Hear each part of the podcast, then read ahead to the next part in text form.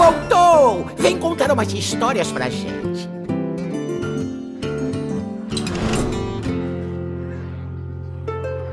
Seja muito bem-vindo à 29 edição do Taverna HS, o seu podcast brasileiro sobre Hearthstone. E depois de um pequeno hiato, né, Paulo? Tivemos cocitas aí para resolver nesse meio tempo.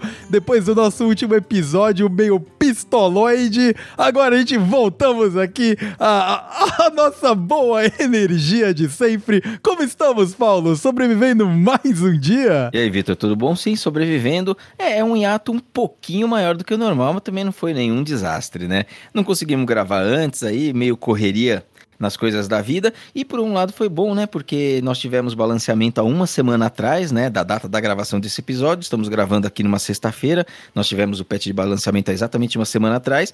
E aí, nesse tempo que nós aguardamos um pouquinho mais do que o normal, já tivemos estatística de HS Play, report do Vicious, podcast do Vicious, algumas discussões muito interessantes que a gente vai trazer aqui. Então, tempo perdido na verdade, ele foi ganho, Vitor. Vai ser um baita episódio. Exatamente. Às vezes, menos é mais.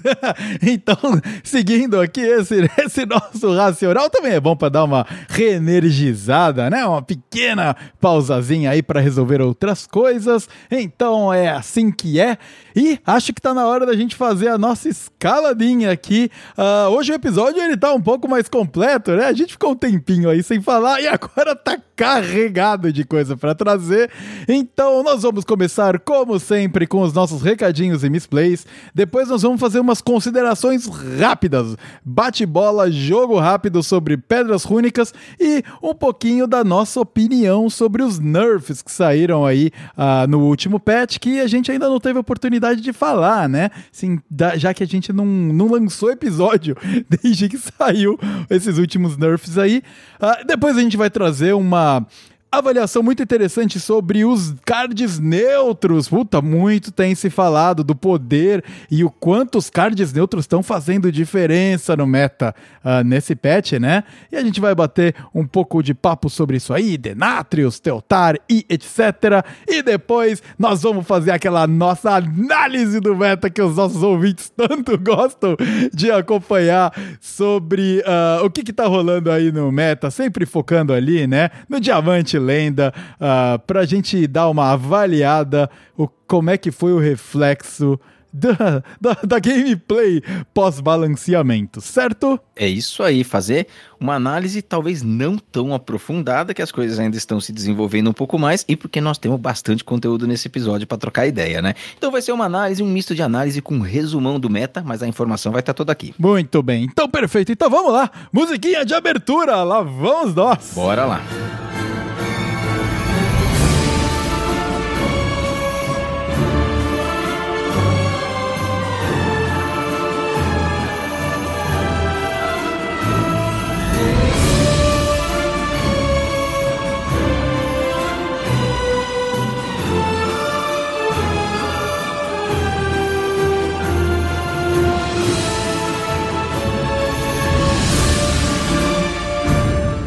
Recadinhos e misplays, Paulo. Vamos lá, recados aqui. Uh, eu acho que eu vou deixar a misplay para depois, porque foi uma pequena misplay que aconteceu aí. Porque se dependesse de mim, nem tinha misplay, né? Então é melhor deixar um pouquinho mais pra frente. Exatamente, exatamente. Mas antes da gente chegar lá, eu gostaria aqui de dar aquele salve, aquela recomendação brabíssima para você, nosso querido ouvinte, ou para você que chegou aqui agora, primeiro episódio aqui ouvindo, a gente tá perdidaço no pagode, não sabe o que tá acontecendo, uh, que a gente tem alguns parceiros, uma galera brabíssima que tá sempre do nosso lado, começando com os caras que estão desde o dia zero junto com a gente, que é a turma do Discord Taverna Hearthstone. Você gosta de jogar Hearthstone, você gosta de usar o Discord, se junte ao Discord Taverna Hearthstone, que sempre tem um monte de coisa lá e um monte de gente para você conhecer que gosta do mesmo jogo que você. Também nós temos o nosso amigo, cara, que faz conteúdo sobre lore incrível no YouTube, o Hearthstone História, o grande Hard História. Puta, sempre mandando aí conteúdos de altíssima qualidade. Volta e meia, com uma frequência alta, inclusive. Ele posta lá no YouTube. Acho que, acho que o Hard História tá animado, cara. Porque o canal dele lá tá bem ativo, muito legal. Então, fica aí a nossa recomendação se você quiser conhecer um pouco mais sobre a lore do Hearthstone, do Warcraft, de repente Diablo, o universo Blizzard aí, o multiverso Blizzard, né? Sempre tem alguma coisa muito interessante lá no canal do História. E eu sempre me impressiono você falou da frequência do História, né? Porque os vídeos deles têm muita qualidade, né? E tem pesquisa, e ele realmente faz com muita frequência. Eu acho que sai um por semana ali, pá, batidinho. Quando vai atrasar, ele dá uma avisada. O bagulho é, bagulho é impressionante mesmo, cara. A linha de produção do História lá é sinistra mesmo, cara. é, cara, exato. Eu sempre fico brincando do meu outro podcast, que eu tenho os duende da produção, né? De repente eu tô precisando trocar de duende com os dele lá, cara, porque os meus não trabalham tão bem assim, não, cara. Pois é. Muito bem. Ah, bom, continuando aqui os nossos parceiros, falta pouco, falta pouco, ouvinte, mas vamos lá, falta pouquinho, porque a gente também gostaria de dar aquele alô e aquele salve para você, Casanova, nosso grande amigo aí, sempre com os conteúdos na Twitch muito foda, fazendo live explicativa. O cara tá sempre no top 300 lenda. Então, se você quiser ver um cara brabíssimo jogar uh, na ladder, que é o foco dele, o cara joga competitivo também, cola lá no Casanova underscore HS na Twitch que você vai conseguir acompanhar uma gameplay de alto nível e ele, além disso, ele ainda conta, né, qual é a linha de raciocínio dele. Então, se você tá querendo melhorar a sua craft no jogo, lá é o lugar certo. Inclusive, Paulo, volta e meia a gente encontra gente que chegou do podcast e foi lá pra live, cara. Bem da hora uhum, isso aí, uhum. né? Sim, é isso aí. Vai se formando uma comunidadezinha bacana. Exatamente. Para você, ouvinte, que foi lá conferir o Casanova aqui e veio da aqui da gente do, uh, do Taverna HS. A gente fica muito agradecido e iremos bater um papo lá, porque volta e meia a gente está lá também. E, Paulo, acho que tem um último recado aí, né, de parceiros. Tem um último recadinho aqui que eu incluí agora, porque eu fiquei sabendo meio que sem querer. Essa semana eu tava de bobeira aqui, tava no Twitter olhando as mensagens e eu vi um tweet do JP falando assim: ó, acabei de abrir live, galera, pode vir. Aí eu falei assim: olha só, o JP tá fazendo live. Então aí eu fui lá acompanhar ele um pouquinho. E, pô, adorei a transmissão dele, mano. O cara, tipo, calmo, tranquilo. O JP já teve aqui com a gente, já bateu um papo com a gente, né? Menino bom demais. E tava lá jogando, tem uma linha assim, bom, a gameplay é indiscutível, né? O cara é um dos tops aí brasileiros, joga, um, joga demais, tá sempre disputando os campeonatos lá nas cabeças. E, e, a transmissão dele é muito interessante também, porque ele explica muito a linha de raciocínio, sabe? Ele fala bastante, tem uma pegada ali muito tranquila, tal, um som legal rolando também na live. Então, é, a gente gosta bastante de recomendar as lives que não. Às vezes, assim, você vai se entreter, mas a gente gosta muito das lives que tem um foco educativo muito interessante, porque você melhora no jogo, né? Aqui, aqui a gente traz abordagens para você poder jogar um pouquinho melhor, mas a gente não joga tanto quanto esses caras. Então, quando a gente encontra um que é muito bom e tem uma didática prática também, consegue se expressar muito bem. A gente está sempre recomendando. JB, JP, nosso parceiro, já veio aqui conversar com a gente depois da Master Tour, em que ele foi top 4. Então, olha, essa live aí, eu, assisti, eu, fui, eu vi uma vez, depois eu entrei um pouquinho no outro dia.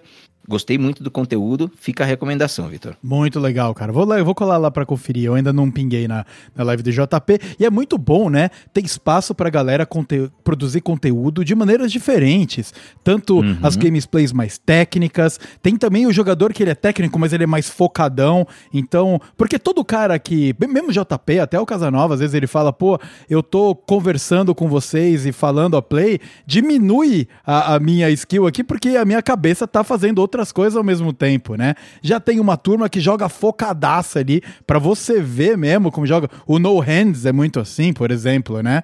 E tem uhum. também a galera, mano, gameplay máxima do entretenimento, né? Puta, eu adoro pingar nas lives do Tesday, por exemplo. Puta, mano, eu me divirto muito vendo ele jogar. Então é muito bom porque tem espaço para todo mundo. Você acompanha muito a Nayara, né? Tem espaço para todo mundo aí fazer as suas lives. É isso aí. As lives dele, pelo visto, começam ali por volta das 16, lá 4 horas da tarde. E não sei se todo dia, mas durante a semana, umas 16, dá pra procurar ele lá na Twitch. Beleza, então é aquele negócio, vou ver almoçando. Eu acho que vai ser o meu esquema. Ah, bom, vamos lá. Miss Plays. A gente tem uma Miss Play aqui muito curiosa sobre o episódio anterior. que, e não é relacionado ao Hearthstone, né, Paulo? E o pior ainda é que eu te corrigi no episódio, cara. Foi, foi isso. Você era o episódio de número 28 Eu falei 28 e você corrigiu. Não, Paulo, é o 27. Mas tem uma coisa que te induziu, tem um erro que te induziu, porque tinha esse número 27 em algum lugar na pauta aí que ele não havia sido trocado, né? Então, tá tudo certo. Se essa é a misplay e ela não tá associada ao jogo, ninguém perdeu partida por causa disso, tá tudo bem. É, cara, ela não tava em algum lugar, ela tava no título da pauta. Eu olhei o título da pauta, tava lá 27, eu falei 27, te corrigi 27, e depois eu vi um banco que a gente tinha dois 27 seguidos, né? Então, mas tudo bem. Nós já tivemos dois 21, né? Que vieram, tipo, depois do 22.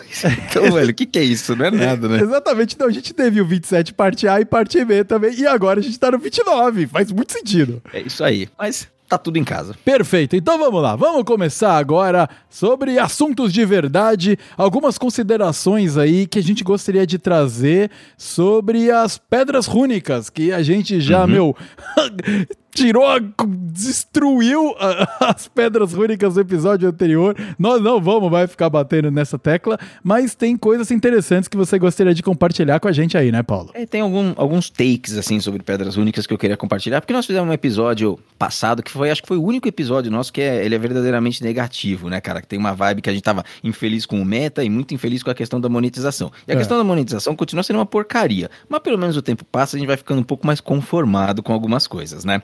E, oh, inclusive, Vitor, tem uma curiosidade que o episódio passado nós gravamos, meu, editamos, beleza, episódio que tem conteúdo, episódio que tem nossa pegada ali, mas foi o único episódio até hoje até hoje, que depois quando sai no Spotify eu escuto todos eles de novo, né? Eu escuto na edição, eu escuto depois no Spotify porque gosto. Claro. Foi o único que eu não ouvi inteiro, cara. É. Chegou ali no meio, sabe? A gente falando de pedra rúnica, mano, e aí depois eu já sabia que vinha do meta que eu falei assim: "Ah, mano, não tô não tô achando da hora, não gostei, não gostei de falar, não gostei de levar essa opinião negativa, e mas foi necessária. E o primeiro episódio nosso que eu não escuto depois quando ele é publicado de verdade, cara. Deixei de lado e falei assim: "Ah, mano, vou fazer outra coisa mais mais good vibe aqui". A gente não tem essa postura de trazer muita negatividade, né? A gente é o Não oposto tem. aqui. A gente é, pô, o momento do entretenimento, de, de, cara, de abordar o game que a gente gosta tanto de maneira positiva, né? Pô, Exato, ficar... até porque a gente não tem obrigação nenhuma nem de fazer podcast, nem de jogar Hearthstone, cara. Ah. Se a pegada é aquela uma semana, outra, outra, outra, outra, e for sempre aquela, a gente não vai mais estar tá aqui, né, cara? E a gente Exato. quer estar tá aqui, então torce para que tudo dê certo. Exatamente, cara, exatamente. Pedras únicas, um lado aqui, então, que, meu, elas não são interessantes, elas não são legais, mas elas estão no jogo, então eu já comecei a me relacionar com elas porque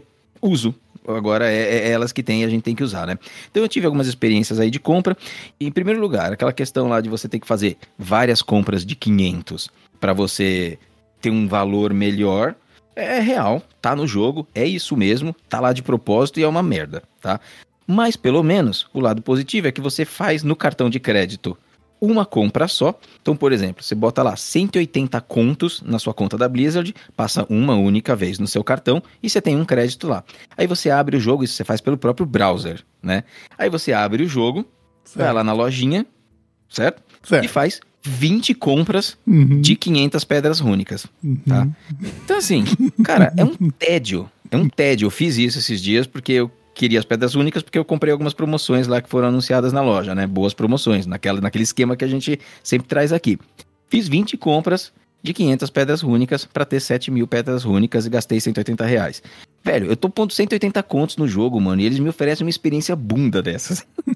então, então, assim, mas beleza, ó, pelo menos não é 20 transações no cartão, né? Porque bloqueia cartão, aí não passa mais porque é o mesmo valor, aquelas coisas, tá? Então, é. assim, eu gastei mais ou menos Aí depende um pouquinho de conexão tal, né? Porque você clica ali, abre uma janelinha do browser, aí você clica de novo. Algumas vezes pediu minha senha da Battle.net, outras não. Enfim, no geral, tava levando de 20 a 25 segundos cada compra.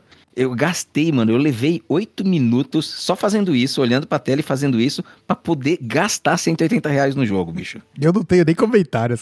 Eu não vou nem comentar, cara. Não... É, não, não, vamos comentar porque a gente tem muito assunto maneiro aqui hoje, é, né? Cara, Mas assim, ó, tá lá, tá funcionando, Entendeu? É uma compra no cartão de crédito, pelo menos. Mas, velho, é assim que a banda tá tocando. E eu escolhi meu caminho. Eu vou ser o cara que vai ficar gastando tempo fazendo compra de 500, 500 pedra rúnica, porque eu quero eficiência financeira na bagaça, tá ligado? Então eu gasto um pouquinho mais de tempo. Próxima vez que você for no mercado, Paulo, que você for comprar uma caixa de bis, abre ela, aí você tira um bis, passa na caixa registradora, volta pra fila, pega mais um bis, passa na caixa registradora até você comprar a caixa inteira. É exatamente a mesma experiência. Olha que coisa sensacional, cara. Mano, é, é tipo você chegar. Sabe qual que é a melhor, a melhor analogia para isso? É. é. você chegar no mercado, aí você vai fazer a sua compra do mês lá, sabe? Encher o carrinho. Aí na hora que você vai entrar no mercado, o gerente fala assim: ó, oh, mudou aqui a regra. Pra levar o carrinho, você me paga 100 reais agora, e aí você pode usar o carrinho à vontade. É. Aí falou, porra, mas 100 reais? É, 100 reais, aí você pode fazer as suas compras. Mas não precisa, não é obrigado a comprar o carrinho. Você pode andar aí pelas gôndolas, pegar os produtos e carregar no colo. Quando você não conseguir mais, você passa no caixa. Paga, bota ali no chão e volta. E Isso. pega mais produtos. Passa, volta. E aí você faz todas as suas compras e não precisa gastar 100 reais no carrinho. Da hora esse mercado, né? Ah, é uma experiência maravilhosa. É incrível. Enfim, passei pela experiência, ela é como a gente imaginava, porém uh, fazendo algumas continhas e o nosso próximo conteúdo provavelmente já entra um pouquinho mais em matemática de pedras rúnicas e valores e tal. Tá bom. Quando você faz as compras de 500 em 500, você está com valores interessantes. Né? Então, as promoções que estão hoje na loja, existem algumas, tanto de modo livre quanto modo padrão, elas estão com uma relação Dust real melhor do que antes, se você fizer infinitas mil compras de 500 pedras rúnicas, tá? Então, assim, ficou um pouco mais vantajoso nesse sentido. Você perde por um lado mas parece que você está ganhando um pouquinho de valor do outro, tá? É. Enquanto for assim, a gente vai sustentando. Se eles começarem a brincar, achar que a gente não tá vendo e começa a mexer muito com os valores, a gente vai perceber. Porque nós já estamos rastreando agora, cara. Sai coisa nova na loja, eu tô anotando aqui na planilha e nós vamos rastrear tudo. Então, Exatamente. se a coisa começar a inflacionar escondida, nós vamos saber. É. Então, mas esse é o take que eu trouxe aí, porque assim, agora tá no jogo, a gente vai ficando mais conformado. E a relação aí tá acontecendo, nós estamos acompanhando e, por enquanto, tirando a tragédia que é essa experiência que foi colocada lá de propósito, o resto tá funcionando, tá maneiro, comprei as, as ofertas aí e até, até tive um pouquinho mais de valor aí na conversão, viu? Beleza. É bom, e eu acho que um lado aí que a gente gosta aqui de, também de trazer, né? Porque a gente tem oportunidade de comparar valores entre Brasil e Canadá, já que estamos em lugares diferentes, é que a conversão da, da pedra, né, pro pro valor no Canadá, ela ainda tá mais um por um, independente do pacote uhum. lá, né? Então, aqui também, aqui também. Não, mas por exemplo, aqui se você executar várias compras menores e executar uhum. compra grande, fica quase praticamente a mesma coisa. Você não precisa passar por essa grande aventura aí. Ah, entendeu? aí no Canadá? É, exatamente. É, pelo menos ah, a última vez que eu olhei a lojinha, uh, tava assim. Ah, porra, eles podiam fazer isso aqui também, cara. Seria maneiro. É, cara, mas eu não sei muito bem como é que seria todo o processo uhum. aí, mas me parece, tá me, me dando a, a entender aqui que o game, para quem está jogando aqui, né, nos dólares ou dólar canadense, etc., ficou, uh, por enquanto, equivalente, mas uh, continua consideravelmente mais caro do que o brasileiro tá pagando no game, sabe? Em, uhum. em relação a moedas sim, por sim. Dust, assim, a nossa conversão aqui, ela tá pior e eu acho que ela tá com a tendência a piorar. Ah, mas aí você pode uhum. trazer um, é, mas você mora lá e aí blá blá blá. Sim, é verdade. É por isso que os valores são diferentes, né? Mas uhum. uh, o game, para quem tá fora, é mais caro. Então, brasileiro é, é mais celebra. caro, a gente não está falando aqui de fazer conversão de dólar canadense para real. Não, não. É o quanto não. um dólar significa para o estilo de vida do canadense, quanto que um real significa para o estilo de vida do brasileiro.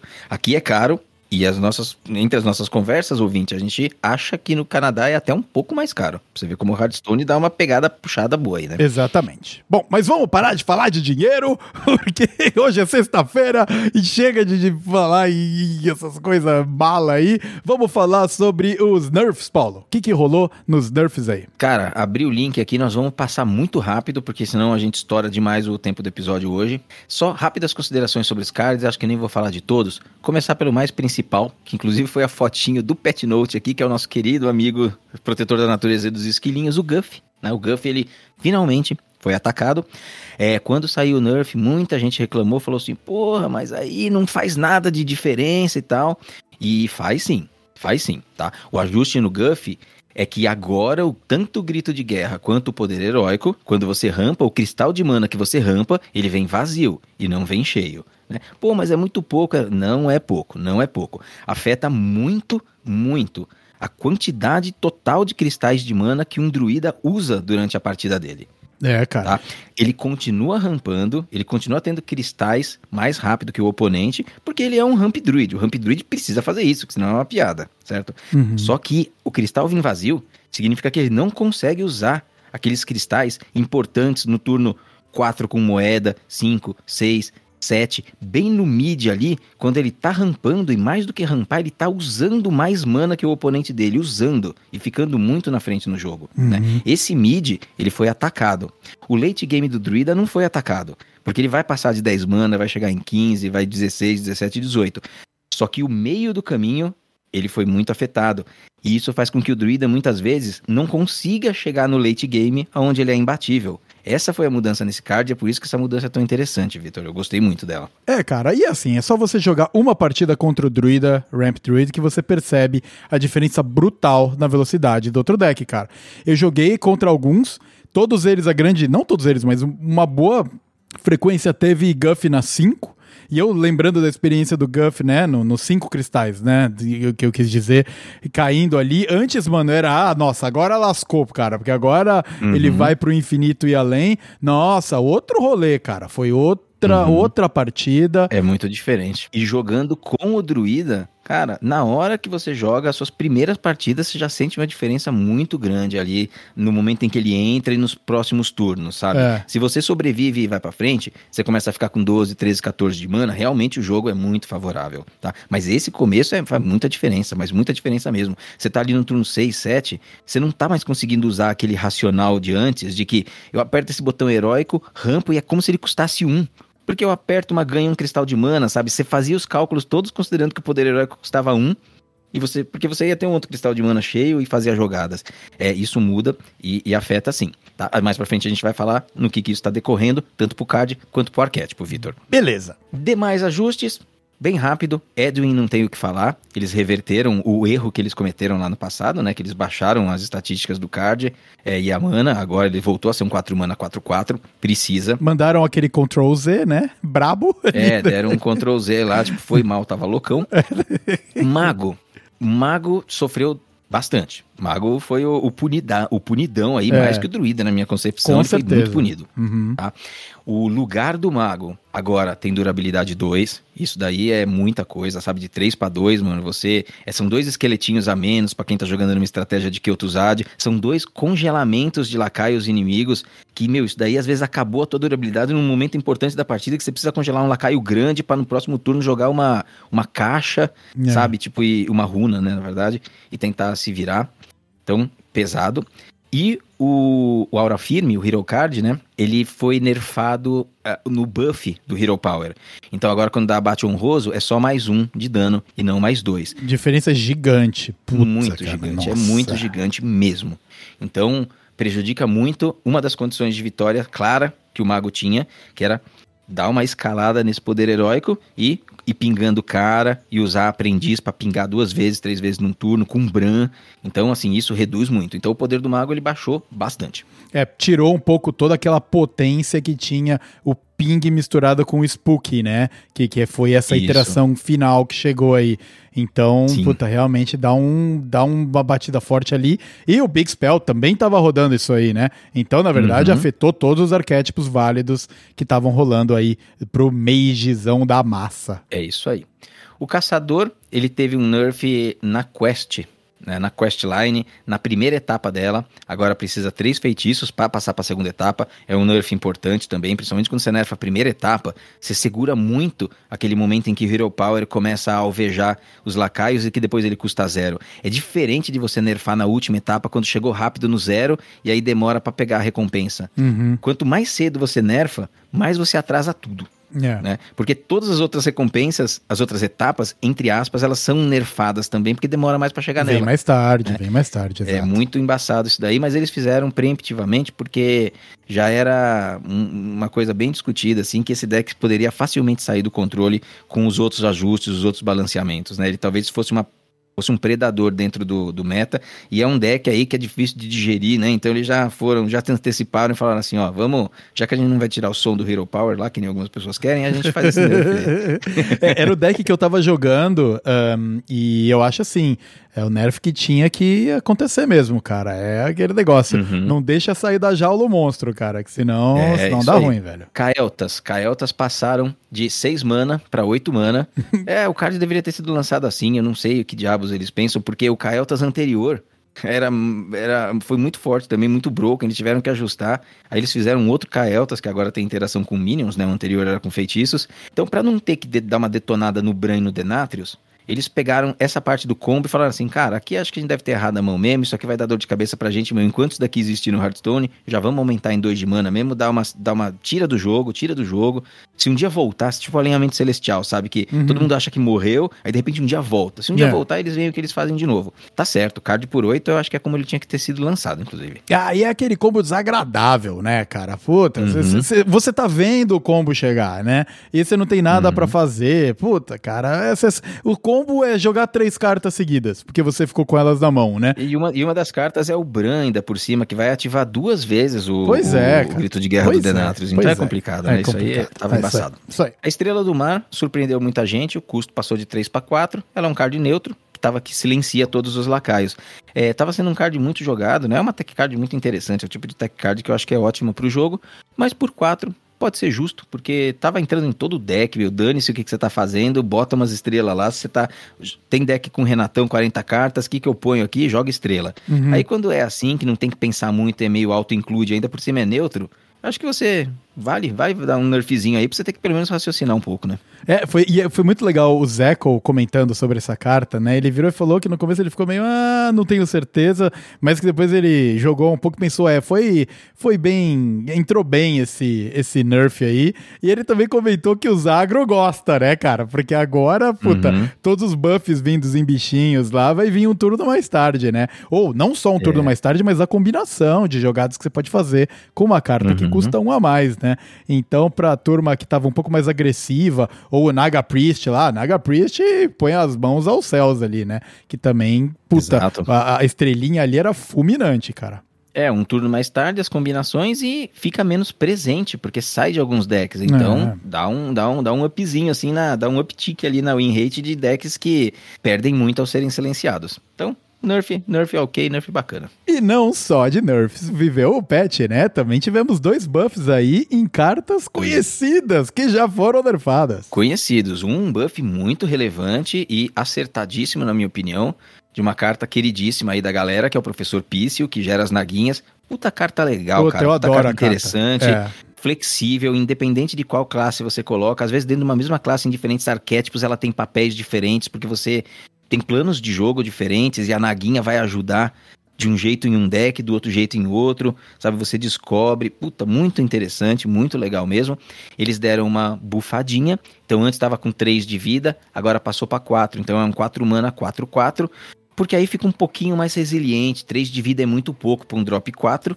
Ele tava dando uma sumida e para um card interessante como esse, talvez ver um pouquinho mais de jogo, é bacana. É, É. bacana. E a gente bate aqui na tecla, né, audiência rotativa, etc. Mas existe um grande salto entre 3 de vida e 4 de vida. É, é, Uhum. um, é como se você subisse para outro nível, assim, né? Uhum, o 2 e o 3 sim. talvez nem tanto, mas o 3 e o 4 é um bom salto ali por causa de remoções, né? Remoções até Uhum. Sim. 3 custam um tanto, remoções que tiram 4 ou mais custam outro tanto, normalmente. Tem como quase uma divisória. Isso. É, e assim, você está chegando no Hearthstone agora, o Hearthstone ele é feito de detalhes, embora talvez você tenha ouvido falar que um deles é o RNG, mas ele é um dos menores. Ele existe, a compra de carta existe, os fatores aleatórios existem, mas a gameplay ela é constituída de micro decisões que às vezes são invisíveis para quem tá chegando agora no jogo. E você fazer uma troca vantajosa e o seu bicho ficar vivo porque ele tem uma mais de vida, às vezes te define uma partida ali naquele turno 4, 5, Uhum. e lá na frente você não vai ver isso, entendeu? Só em retrospectiva e com um pouco mais de experiência. Além das questões da remoção, como o Vitor bem falou. Então, buff legal, torna a carta muito mais relevante e já subiu a participação dela no meta. Ela já vê jogo numa série, já vê jogo no Demon Hunter de Relíquias, que está chegando aí com a participação avassaladora no meta. Nós vamos falar. Boa, foi um bom take, Vitor. E para finalizar, nós tivemos aqui o porte estandarte da Aliança, queridíssimo nosso, conhecido como Banana Man. É. E é internacional, né? Porque é o, Bannerman, alguma coisa, não é? É, ele, ele chama a Bannerman, né? Alliance Bannerman. É, aí os streamers gringos chamam de Banana Man. Exatamente, é porque o banner é aquela. Pô, essa bandeirona que você carrega, né? E, e é, É engraçado, porque é, é o, é o é internacional, Banana Man e Banana Man, né? É muito, Uhum. acho muito maneiro. E ele tem cara meio de Então. bananão. É, ele era um 2-2 antigamente, né? Aí baixaram pra 1 de vida e agora estão subindo pra pra 2 de vida de novo. Se eu não me engano, é exatamente isso. 3 mana, 2-2, dá uma bufada na mão, card de paladino.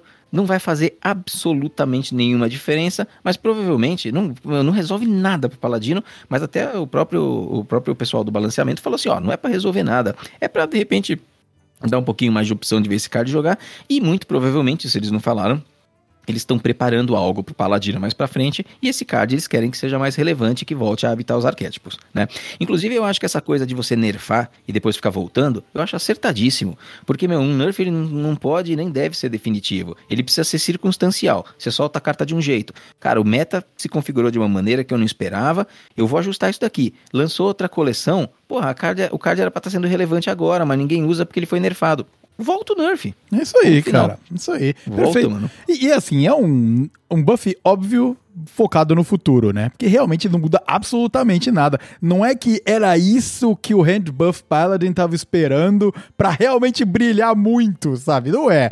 Então eles estão olhando pro futuro aí. Vai vir alguma coisa de buffar a Minion que vai ter uma sinergia legal no Mi 7 aí, muito provavelmente. É isso aí, é o que nós aguardamos. Exatamente, muito bem. Foram esses os Nerfs e Buffs aqui que nós tivemos no patch 24.2.2, que foi lançado aí, ah, ah, acho que foi na sexta anterior, né, Paulo? Faz uma semana que nós estamos com esse patch rolando. Faz uma semana, sexta-feira passada. Anunciaram no dia e já entrou no jogo. É, foi inclusive, tipo, tempestivo, né? De, de Uhum. cara, lançou, não deu nem muito tempo da galera esperinhar, já pau. Nossa, eu fico maluco com esses negócios aí, mano. Porque os caras já tinham falado, ó, a gente já sabe qual que é os nerfs uma semana atrás, viu, gente? Aí a gente vai fazer o patch notes e semana que vem tá aí. Mano, os caras passaram uma semana e não fizeram os patch notes, cara. Eles não É. fizeram o patch notes, mano. Eles fizeram o patch notes no dia, tá ligado? Tipo, ó, gente, a gente já sabe qual que é, mas a gente não vai falar. Não Exatamente, cara. fala aí, velho. A gente precisa gravar podcast. Esse base, praticamente é um dos meus nerfs prediletos, viu, cara? Porque eu tinha todas as lendárias que foram nerfadas Uhum, e transformei uhum. todas em pó.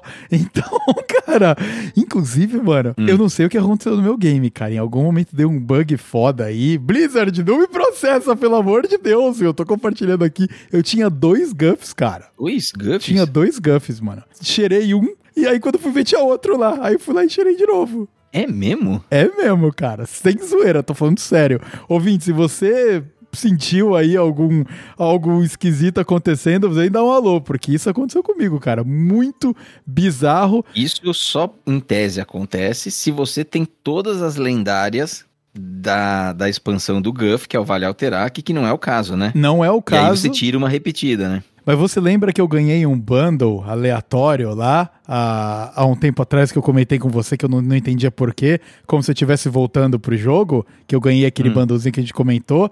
Eu selecionei Lembro. o que tinha o Guff. E eu acho que ele foi aí que duplicou. Ah, foi. Então você já tinha o Guff antes. Exato. E você selecionou um, um deck pra, inici- pra, de retorno Isso. que tinha um Guff. E aí você ficou Exatamente. com dois. Exatamente. Agora, por que, que você ganhou esse deck de retorno, ninguém sabe, né? Aí Ninguém. que tá o bugzinho, né? Exatamente. Abre um ticket lá pra Blizzard que eles tiram seu porcano. Ah, não, eles estão com tanta coisa pra resolver já, cara, que acho melhor deixar eles lá, trabalhando pra fazer o client funcionar direito. De repente, Battlegrounds parar de crechar. Essas coisas aí são muito mais importantes do que eu. Então, vamos, vamos, bola pra frente aqui. Vamos falar sobre cards neutros. vamos falar sobre cards neutros. Ah, muito tem se discutido, né? Nas lives por aí, inclusive, Uhum. ah, do poder, e não só poder, mas também a presença dos cards neutros nessa expansão do Castelo de Nátria, Paulo. É isso aí. A gente separou um material aqui porque tem se falado bastante nisso e essa expansão ela se destaca pela participação de vários cards neutros, né? Quando a gente olha retrospectivamente no Hearthstone, a volta e meia aparece um ou outro card neutro que é bom, e aí a participação dele fica mais elevada, porque afinal de contas entra em muitos decks e tal. Então quando a gente vê participações ali de 30, 35, às vezes até 40%, chega perto de 40 para um card neutro, é um card neutro muito bem sucedido, que entra em muitos decks, tá? Geralmente ele toma algum nerf para ser arrumado. A gente viu isso acontecer com o professor Pício lá atrás. A gente tá vendo isso acontecer com a estrela do mar agora, né? Do, É. do Silence. É verdade. Quando a gente ordena, e aí entrando aqui nas estatísticas do HS Play, ao ordenar os cards que aparecem pela maior porcentagem de decks, a gente tem muitos cards neutros nas primeiras posições, tá? Muitos. Uhum. Então, ó, aqui, ó, 1, 2, 3, 4, 5, 6, 7, 8, 9. Os 10 primeiros cards são neutros. Mano. Mas o que chama de verdade a atenção são os primeiros quatro. Todos eles com participações acima de 45% dos decks. Eles estão em mais de 45% dos decks. Nessa ordem, com 50% Teotar, 48 Bran, 47 Denatrius, 46 Príncipe Renatal.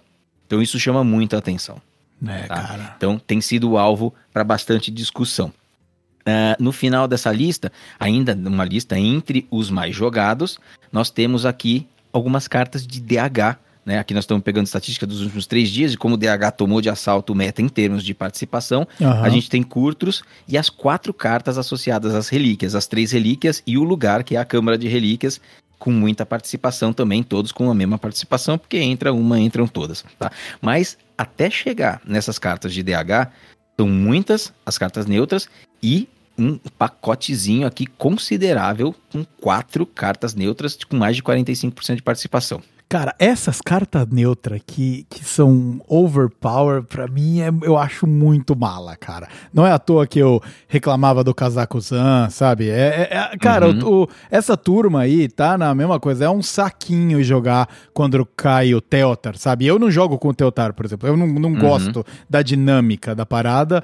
Mas, meu, você encontra ele frequentemente, né? E eu entendo que ele é um mal necessário por causa do, do Danny, né? O Danny tá aí, Uhum. o, o Teotar tem que estar tá aí também, cara. Então eu, eu entendo a dinâmica, por que eles estão ali, mas que é um saquinho. Tanta carta neutra que tem um game changer tão grande assim, quando só ela cai na mesa.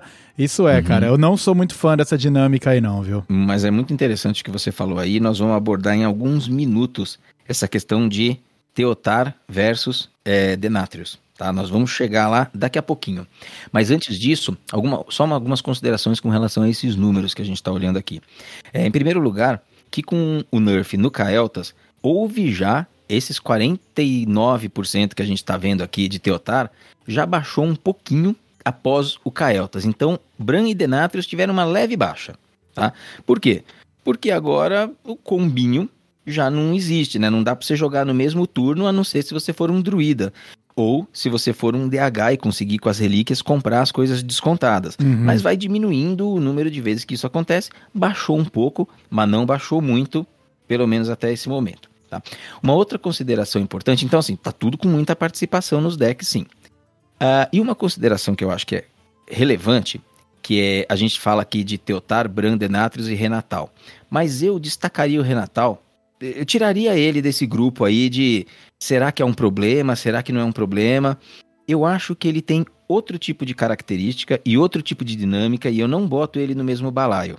Porque o Príncipe Renatal, ele é uma mecânica inteira, sabe? Ele é um, ele é um design novo. É. Ele não é o Bran que duplica um grito de guerra que tem um efeito na partida, ou o Denatrius que tem um puta no efeito na partida, o Teatar nem se fala. Uhum. Ele, é um, ele, é um- ele é uma carta que você não quer comprar na partida. Nunca. Nunca, é. Se você pudesse escolher, ele seria, mano, estaria lá, tipo, ele não seria o bottom do seu deck, porque você quer mexer lá no fundo do seu deck e comprar umas coisas. Ele seria, tipo, a quarta carta de baixo pra cima sempre, se É, ele tá no último escolher. quartil do seu deck, isso com certeza, né, cara? Você não quer comprar ele. É. Então, quando eu vejo ele com 46%, o que eu vejo é um design muito bem feito pela Blizzard, que falou assim: olha, agora você pode jogar com 30 ou com 40 cartas.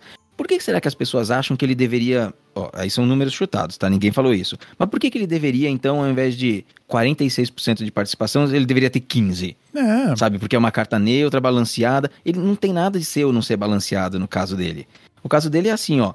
Você vai, você quer jogar com 40 cartas? Pô, eu quero. Então bota. Uhum. Não, eu quero jogar com 30 cartas. Então não bota.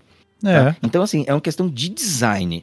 E meu, metade das pessoas escolherem 40 cartas e metade escolherem 30, me parece um grande um acerto e um, sabe, e um- uma bola dentro, cara, um gol nesse sentido. Não, perfeito. Ele tá no outro rolê, ele tá no outro grupo. Ele não pertence ao mesmo grupo de Danny E Teotar, com certeza, é outra influência uhum. no jogo. Inclusive, quando ele entrou, né? Ele, puta, virou tanta coisa do avesso. Metas muito interessantes aconteceram por causa da presença uhum. dele. O Renatão Exato. faz bem. Renatão faz bem pro meta. Muito bem. Independente, se for 50%, ele tá sendo super sucesso. Porque tá metade das pessoas, cada um tá escolhendo ou jogar Isso. com ele mais 39, ou jogar sem ele e ali jogar com, com as 30. um deck altamente sinérgico rápido normalmente, uhum. né? Então, perfeito. perfeito. Se, se um dia ele estiver vendo 10% de participação ou 90, a gente não tem que perguntar se tem que bufar ele ou nerfar ele. A gente tem que perguntar quais são as outras cartas do conjunto, mano, que não faz sentido você usar 30 cartas ou 40 cartas. O que mais tem nesse meta aí, funcionando junto, que nunca quero jogar com um estilo de deck, eu só quero jogar com um estilo de deck. É, ou para que tipo de game o Hearthstone tá evoluindo, né? Pro, o jogador, uhum. de repente, prefere um deck mais gordinho e um, uhum. cara com mais possibilidades ali, talvez. Talvez ele prefira um, algo mais rápido, 30 cartas, mais ágil. Olha que curioso, cara. A gente tá falando mais rápido e mais ágil pro que antes era o padrão, né? Agora, uhum. como a gente adapta rápido, né? As, essas mudanças. É. Mas vamos lá, vamos continuar. Último take com relação a essas questões de estatísticas é que a gente está falando aqui, a lista que a gente acabou de falar, é desses cards em termos de participação dentro dos decks. Mas a gente também trouxe uma outra estatística que é muito importante, que é quantas vezes esses cards são jogados. Porque uma coisa é ele estar tá em metade dos decks, e a outra é quantas vezes você joga, que conversa muito com uma informação recente que a gente trouxe, que é aquela taxa de hate em cima de um deck. É. Né? Porque cartas poderosas, elas costumam causar sensações no, no meta, nos jogadores todos. Se você fica vendo aquilo muitas e muitas e muitas vezes, meu, vai subindo exponencialmente o rage em cima da carta, em cima de um arquétipo, em cima do que for. Tá? Então, quando a gente ordena por quantidade de vezes jogadas no mesmo período de tempo, a configuração ela é interessante. Eu achei que eu ia ver outra coisa aqui. Teotar, por exemplo, da nossa lista de 11 cartas, é a oitava. Claro, ele é uma lendária, né? Então ele só tem uma no deck. Mas ele não é não tá lá em cima entre as cartas que mais vem em jogo, inclusive entre as neutras. O professor Pício, por exemplo, é o terceiro lugar né? Entre as cartas mais jogadas. O Escorpídeo Peçonhento, puxado, tanto ele quanto o professor, estão sendo puxados pelo DH aqui, que tem muita participação. Uhum. Mas é a terceira e a quarta carta mais jogada, né? Então, é, tem muita participação, no caso do Teotar, mas ele, assim, em termos de quantidade de vezes jogadas, não tá tão no topo quanto eu esperaria. E é claro, tem que considerar que dessa lista aí ele é uma lendária, né? Então só tem uma cópia. Uhum. Mas sei lá, será que ele nessa posição é tão ofensor assim?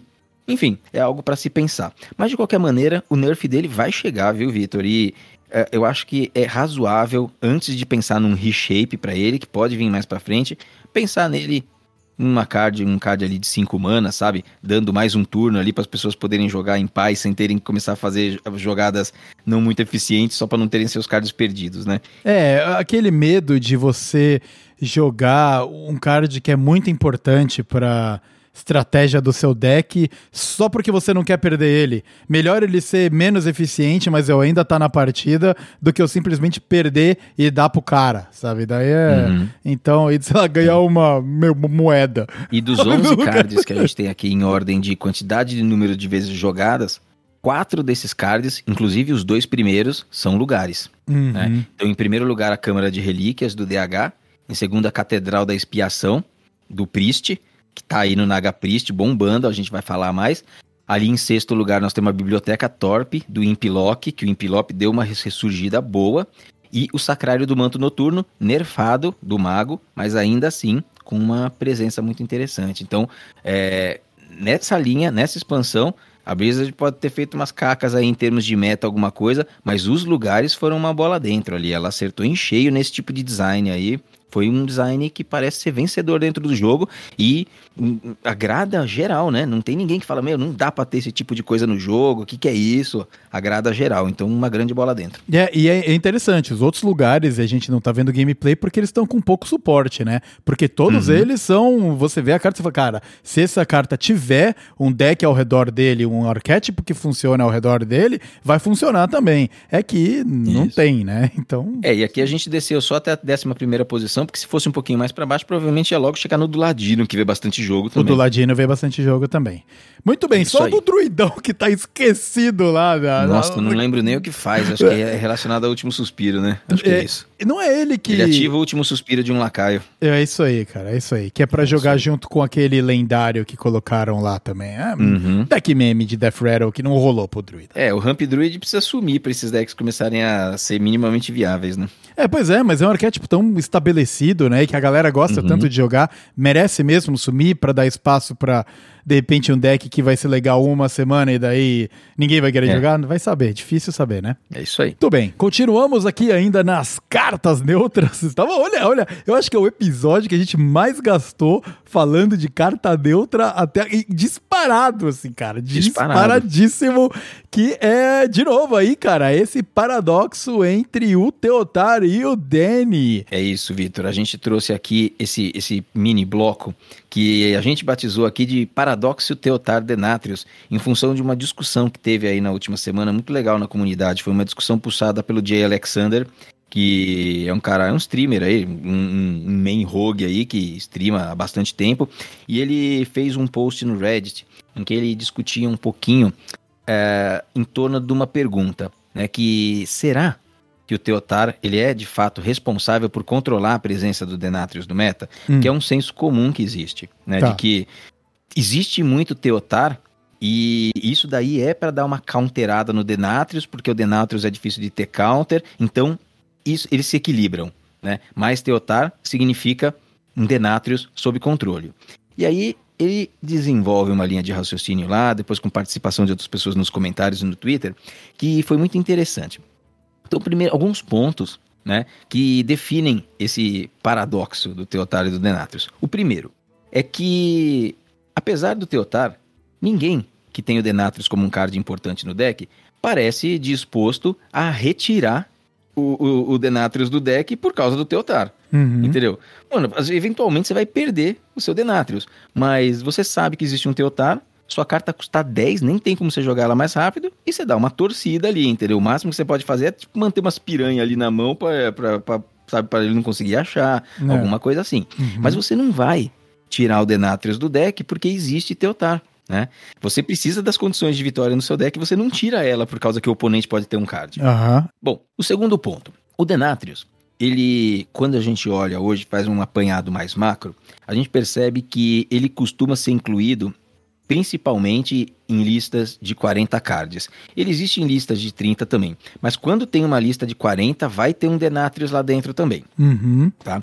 Essas listas, elas tendem a ser um pouquinho mais inconsistentes, né, entre aspas, e por isso elas são um pouco mais lentas. Elas são mais de late game e visam nesse tipo de finalizador. Então, se você tem um meta, que a gente já viu o Renatão ali, mais ou menos meio a meio ali, sabe? Tipo 40%, 40 e pouco, 46% dos seus decks, eles têm 40 cards. Você vai querer colocar o Denatrius dentro desses decks. E você não vai tirar por causa que existe Teotar. Certo. Muito bem. E o Teotar? O Teotar, por sua vez, ele é uma ameaça gigantesca para decks que possuem menos alternativas, menos rotas de jogo, menos win conditions. Que decks que são esses? São os decks de 30 cartas. Uhum. Um deck de 30 cartas, ele geralmente tem um objetivo um pouco mais univariado, por assim dizer, ele tem uma rota clara de jogo. Então ele conta com menos cards, porque ele quer mais sinergia entre as cards que ele pôs lá dentro, quer comprar esses cards e estabelecer aquele padrão de jogo.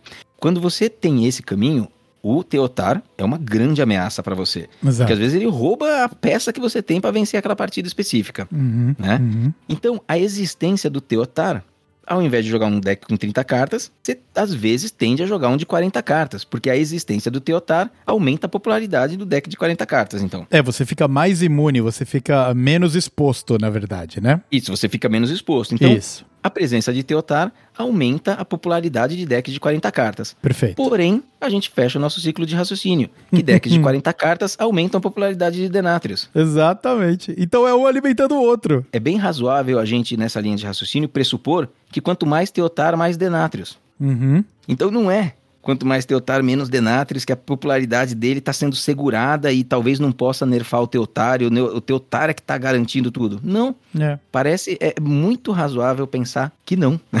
Esse é o paradoxo Teotar Denatrius. E olha só que interessante, né? O Teotar, ele alimenta Denatrius, né? De acordo com a nosso, com a nossa com esse raciocínio. Com esse raciocínio. O Denatrius alimenta a presença do Teotar no meta, porque você quer pegar um, um Denatrius que vai ter um grito de guerra de 50 de dano com roubar vida, sabe? Com lifesteal lá. Você quer isso, né? Uhum. Então, eles estão num ciclo ali e fica essa coisa maravilhosa que a gente tá vendo. Exato. Então, aqui, o cerne dessa discussão, o que motivou essa discussão na comunidade, foi: poxa, eu acho que Teotar segura Denatrius. E não. Porque o pessoal fala assim: ó, Denatrius tem que diminuir a participação. Como é que você vai nerfar Teotar? Talvez essas coisas não tenham tanta relação assim.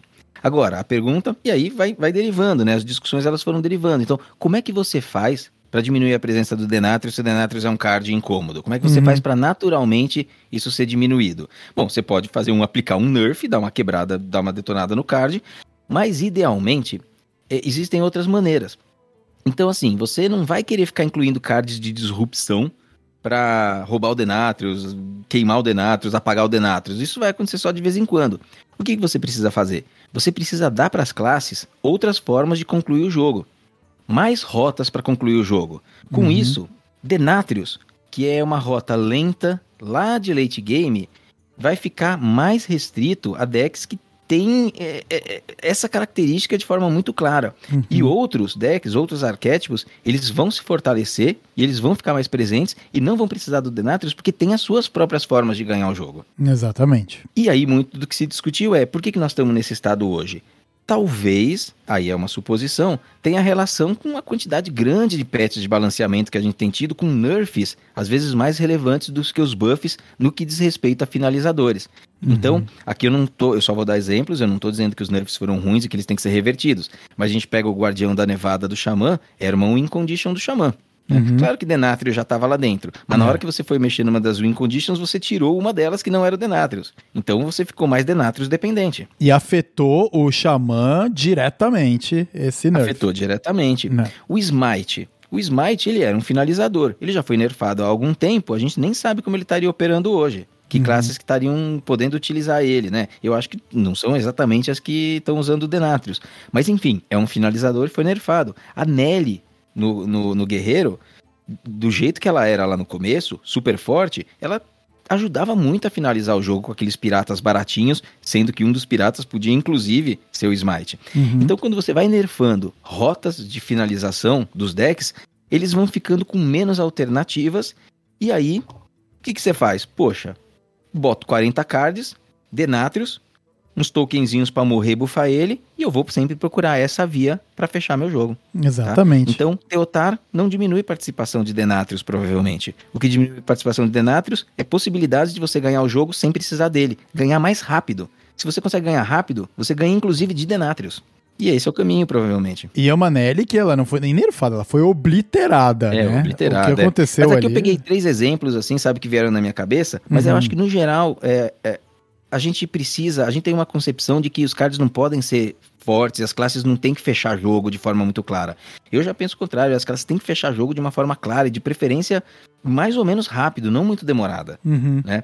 Então, quando você joga Hearthstone, a gente fica meio bravo de perder.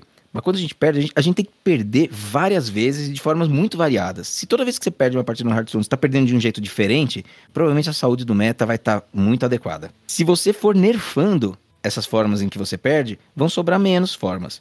E aí ficam formas como, por exemplo, o Denatrius, que é um baita late game. E é um neutro, então ele cabe neutro, tecnicamente cabe aonde você quiser colocar, né? Muito Exatamente. Bem. Muito então, interessante. É Esse é o paradoxo e essa é a nossa discussão de cards neutros, Vitor, que não é só nossa, né? Aconteceu aí na comunidade também, foi bacana de acompanhar. Muito legal, cara, muito legal. Pô, é, é sempre bom também ver, uh, dar uma explorada nas coisas com outra perspectiva, né? Que não só, ah, não, é Denatrius, a dicotomia Denatrius e, e tudo tá ao redor dele, mas uh, também como o Teotaro influencia o Denatrius Denatrius em si, né? Muito interessante. E isso posto, acho que nós podemos sair da nossa neutralidade de cards e passar para essas classes todas e como elas estão hoje, né? Aham, uhum. é, perfeito, cara. Eu acho que a gente agora pode fazer um resumaço aqui, né? Porque o episódio uhum. tá correndo, o tempo está passando e a gente chegou no último bloquinho do episódio de hoje, mas que a gente não pode passar depois de uma semana, depois de balanceamento, com, cara, nerfs importantes, que tinha tanta gente já reclamando, tipo o Guff, né? O nosso amigo Guff foi nerfado, uh, mas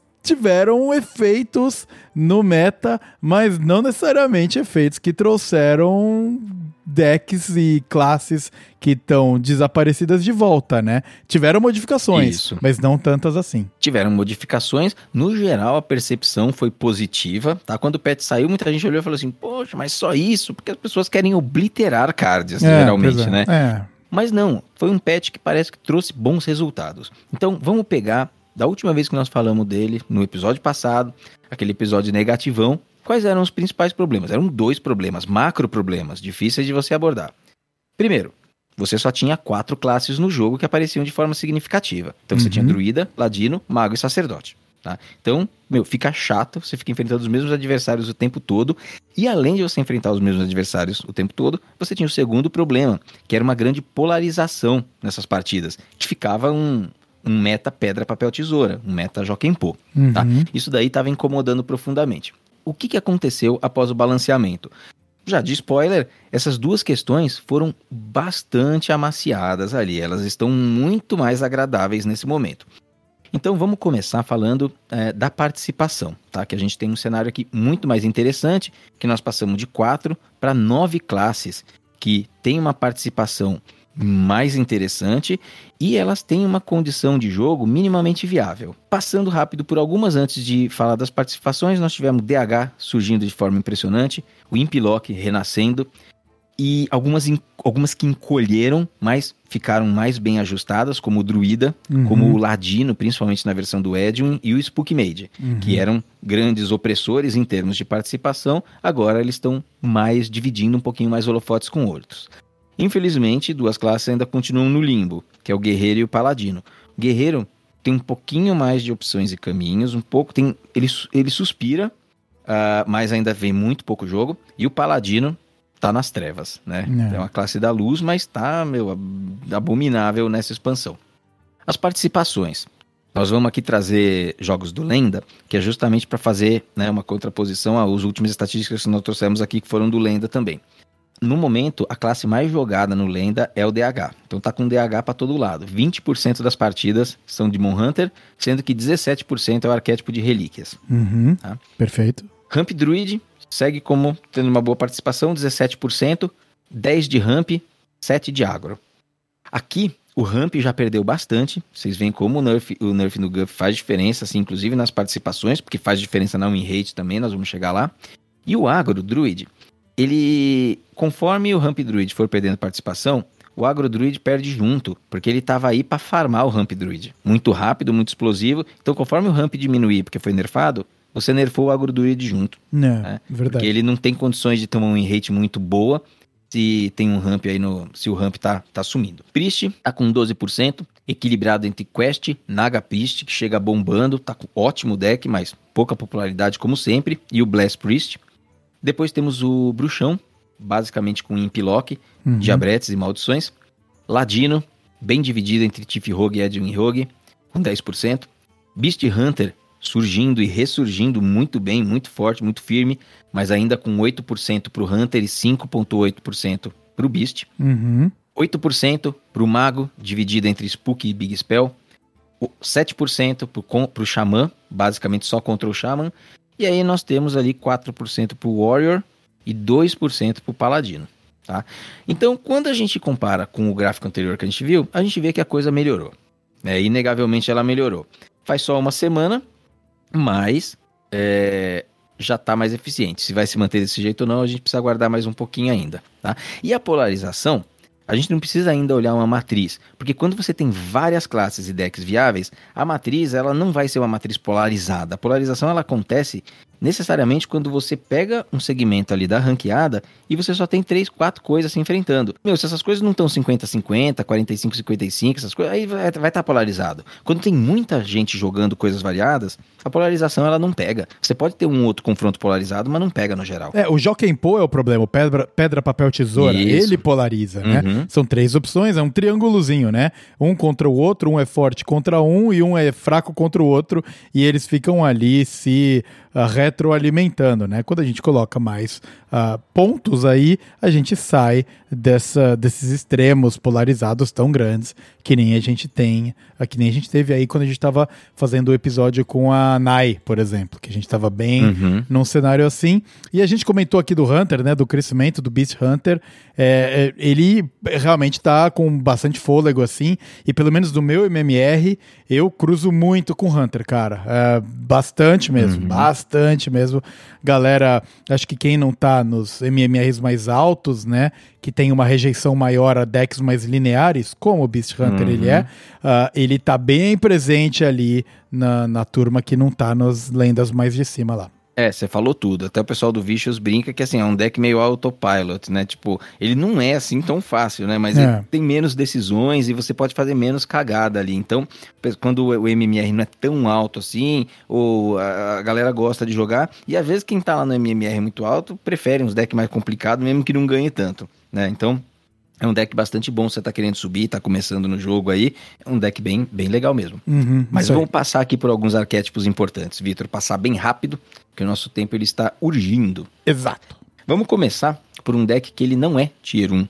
E, e por isso a participação dele não incomoda tanto, essa participação de 17% do Demon Hunter de relíquias, tá? Uhum. Ele se consolidou o deck melhorou bastante, ele tá contando com o professor Pício, ele tá contando com o Scorpidio. O Scorpidio, principalmente, né, ele, quando você joga, ele gera um spell, você descobre um spell. Uhum. Então ele tá aí porque, basicamente, você quer descobrir outras relíquias. É, exato, é, pra é. alimentar o seu motorzinho de relíquia ali, né, cara? Exatamente. E aí tem um bom suporte, é, as relíquias, elas estão é, funcionando, tem um bom suporte ali do lugar, o deck, ele tá legal, mas acredita-se, é, ele não vai conseguir ficar bem estabelecido no meta, porque ele é facilmente counterável, ele tem uma estratégia ali que você consegue jogar em volta de algumas coisas. É possível que essa win rate ela vá caindo ainda mais, e ela já está em 50%, né? Ele já está ali num tier 2, bottom tier 2 ali, sabe? Flertando com um tier 3. Uhum. Então, se essa win rate for caindo conforme se imagina, a participação dele também rapidamente deve encolher. É que deu um hype, porque a ideia das relíquias é interessante e elas estavam muito esquecidas anteriormente, né? Aí elas começaram a melhorar e com esse patch elas deram mais as caras. Então o pessoal está testando e está jogando com o DH. Mas acredita-se que naturalmente, sem precisar fazer muita coisa, esse deck encolhe e o agro DH vai dar até uma melhoradinha. Dentro do Demon Hunter com relíquias, a melhor opção parece ser a que combina com o pacote do Fel. Você rodar com Fel, rodar com Jace como um dos finalizadores parece muito interessante. Uhum. Bran e Jace, que custa 11, mas você consegue geralmente descontar porque compra com as relíquias, é um finalizador muito legal também. Então é. o pessoal tá explorando bastante essa linha aí. Muito mais interessante do que Brandenatrius, por exemplo, né? Quando a gente fala aí de finalizadores, já que é pra você duplicar o seu uh, Battle Cry, que pelo menos seja um do flavor da classe, né? Como é o Jace. Sim. Muito bem, legal. Beleza. Sacerdote. Sacerdote, agora nós já estamos falando de um tier 1 sólido. Na roupagem do Naga Priest. Uhum. Só que assim, o que, que acontece? A classe, o deck é excelente, só que ele não é fácil de jogar. Ele é bem difícil, ele não é nada linear, é bem cabeludo. Você vê o No Hands, adora o deck. Vão assistir a um stream dele, assim, pega no YouTube, né? Ele bota é, muita gameplay lá de Naga Priest, ele tem colocado. Meu deck é.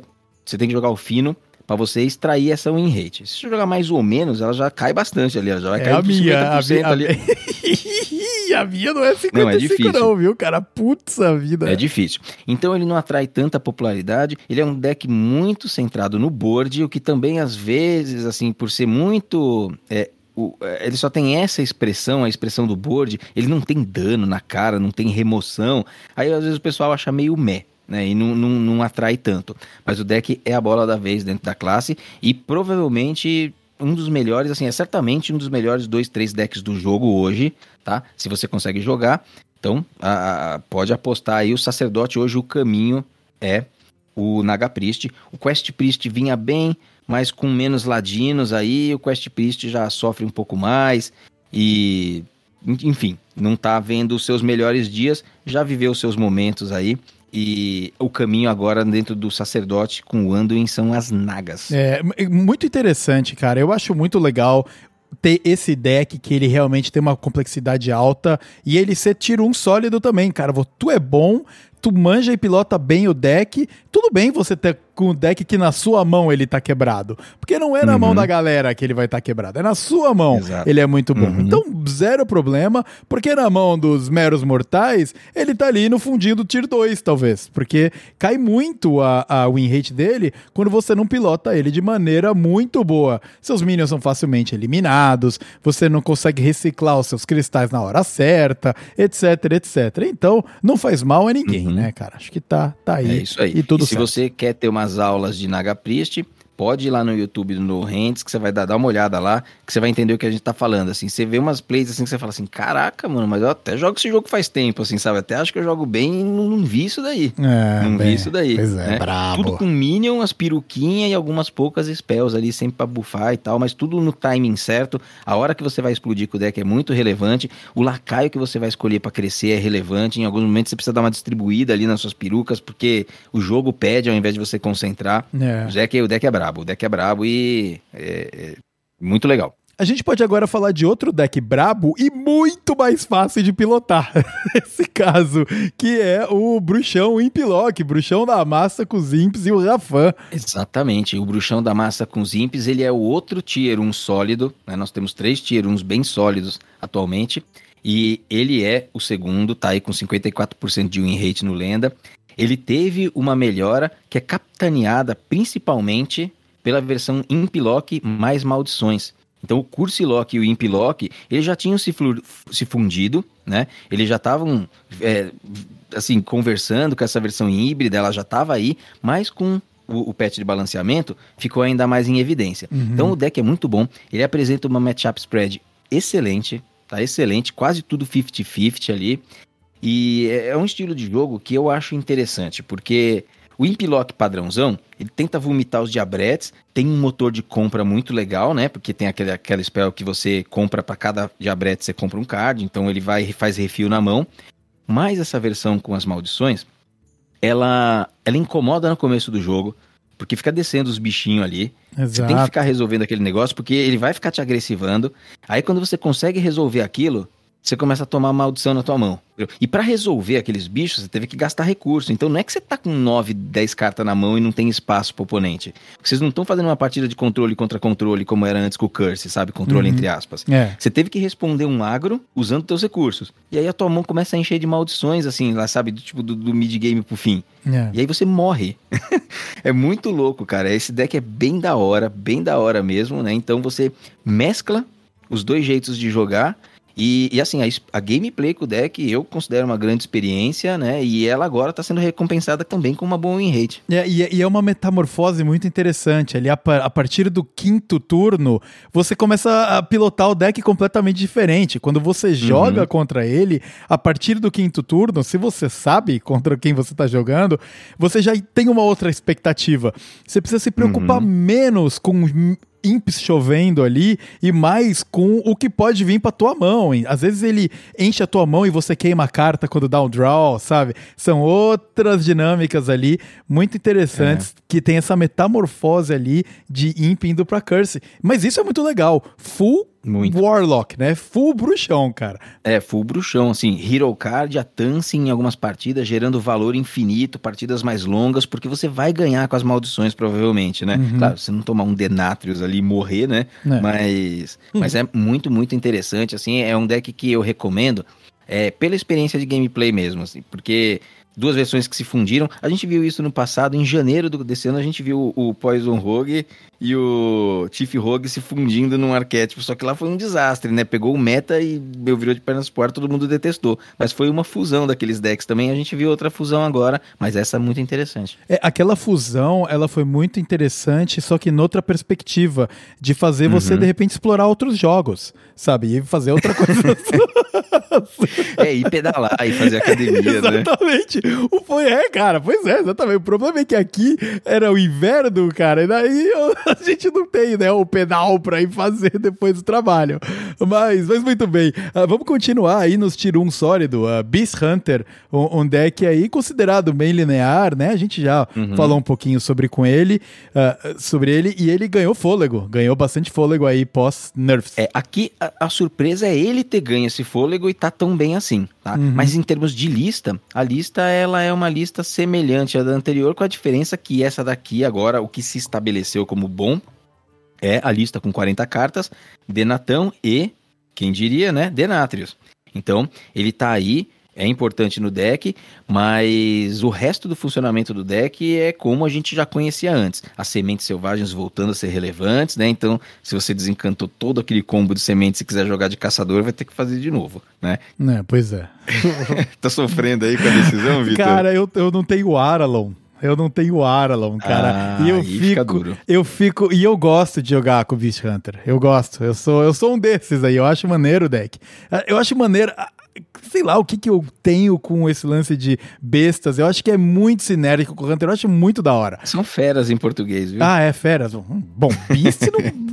é, mas eu acho que a, eu fiz uma tradução literal completamente incorreta aqui, né? Mas enfim, mas tudo, é que nem aquele meu uh, uh, gringo que eu mandei lá atrás. Nossa, você mandou uma vez, eu não lembro o que, que foi. Mas... É, cara, puta, às vezes diz, é, eu tenho às vezes esses, essas pane aqui no sistema. Mas ó, Beast Hunter, deck bem justo, bem honesto, não é complicado de jogar. É aquele assim, esse, esse é um deck mais light, sabe? Teve aquele dia duro, assim, quer jogar umas partidinhas assim, mais suave, assim. Esse é um bom deck, assim, ele uhum. tá funcionando bem. Tier 1 sólido, talvez o, o melhor no, no, no, jogo hoje. Dá para pilotar tranquilinho. Próximo deck, que ele ainda é Tier 1, mas já flerta ali com o Tier 2, é um velho conhecido nosso e de uma classe que tava super firme até pouco tempo atrás, que é o Xamã.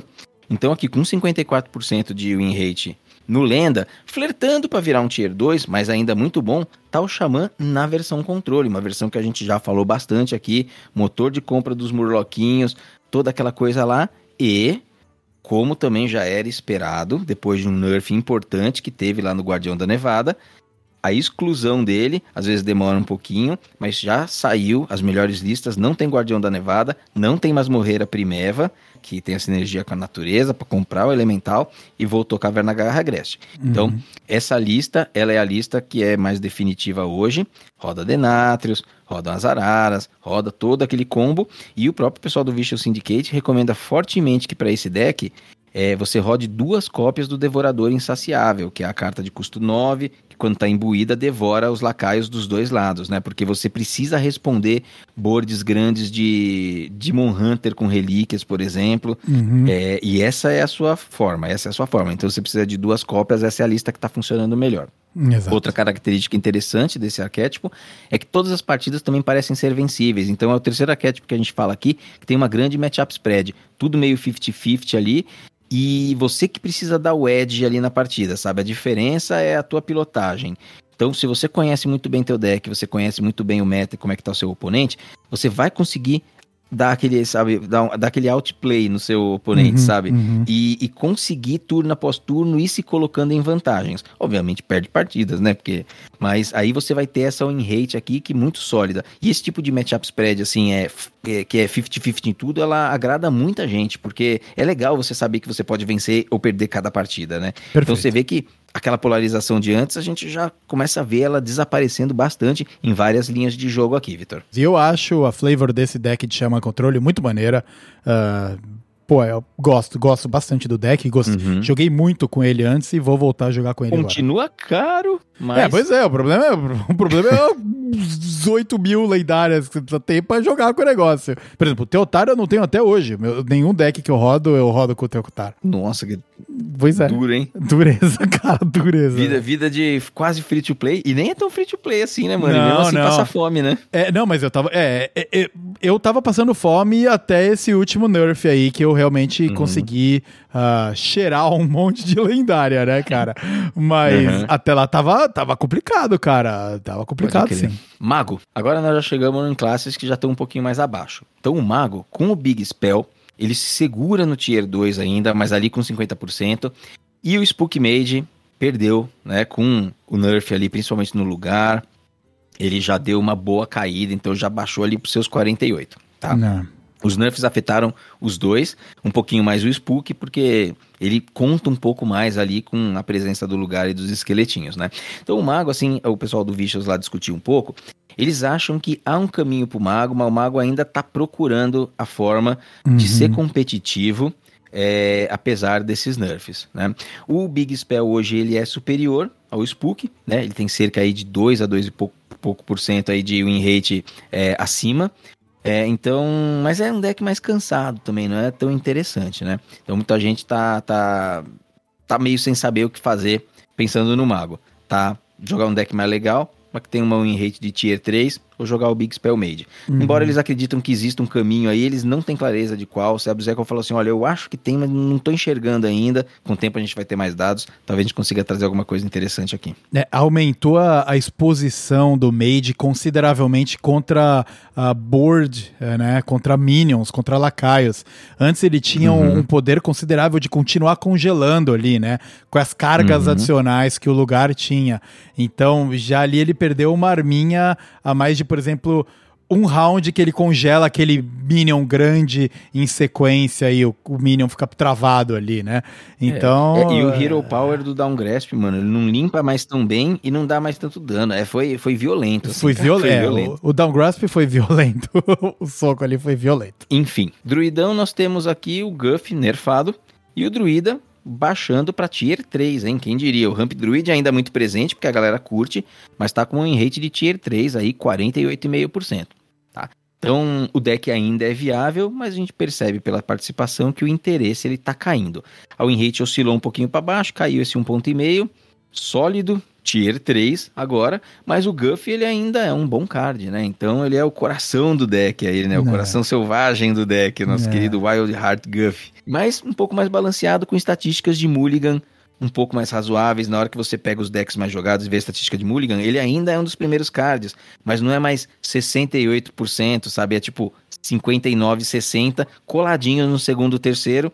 É um motor do deck um pouco mais ajustado agora e acho que finalmente balanceado, talvez, né? Forte, mas balanceado, quem sabe. É, ele ficou uma carta bacana agora, basicamente. Boa. Né? Boa Uhum. carta. Diminuíram o tamanho da mochila dele. Antes ele tava É. carregando muito, agora ele carrega menos. Então, ah, é, é legal ter carta boa, ainda mais quando são os heróis. Eu gosto de herói, cara. Eu gosto quando Uhum. troca a cartinha, ele é tão representativo ali. Foi o, o- o grande lance que eu gostei aí no ano anterior, foi a presença dos heróis ali, junto com missão. Eu achava a flavor muito legal. E aí o nosso Guff tá carregando menos bagagem agora, e o deck Tier 3 é, já é outro rolê jogar com o deck. Você tem que estar querendo muito, né? Uhum. É Muito isso bem. aí.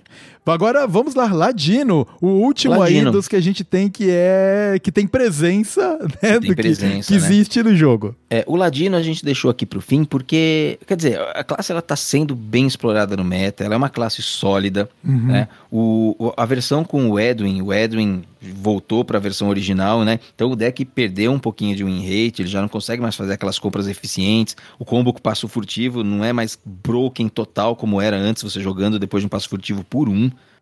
Então ele tá num lugar, eu acho que de tá correto, né? Ele tá correto. É, a classe não tá destruindo, mas ela é jogável e, e para quem gosta de Ladino, a gameplay que o Edwin Rogue faz é uma gameplay muito gostosa. É uma gameplay muito interessante, assim, dá para se divertir a valer com o deck. Então, o tier, tier 2, tá? O Edwin Tier 2, bem estabelecido ali. Não vai muito mais longe, assim, né, né, né, nesse meta de agora, vai ficar por ali mesmo, mas tá bom, tá bom, tá, tá balanceado, tá legal e tá divertido. Bomb Rogue surgiu.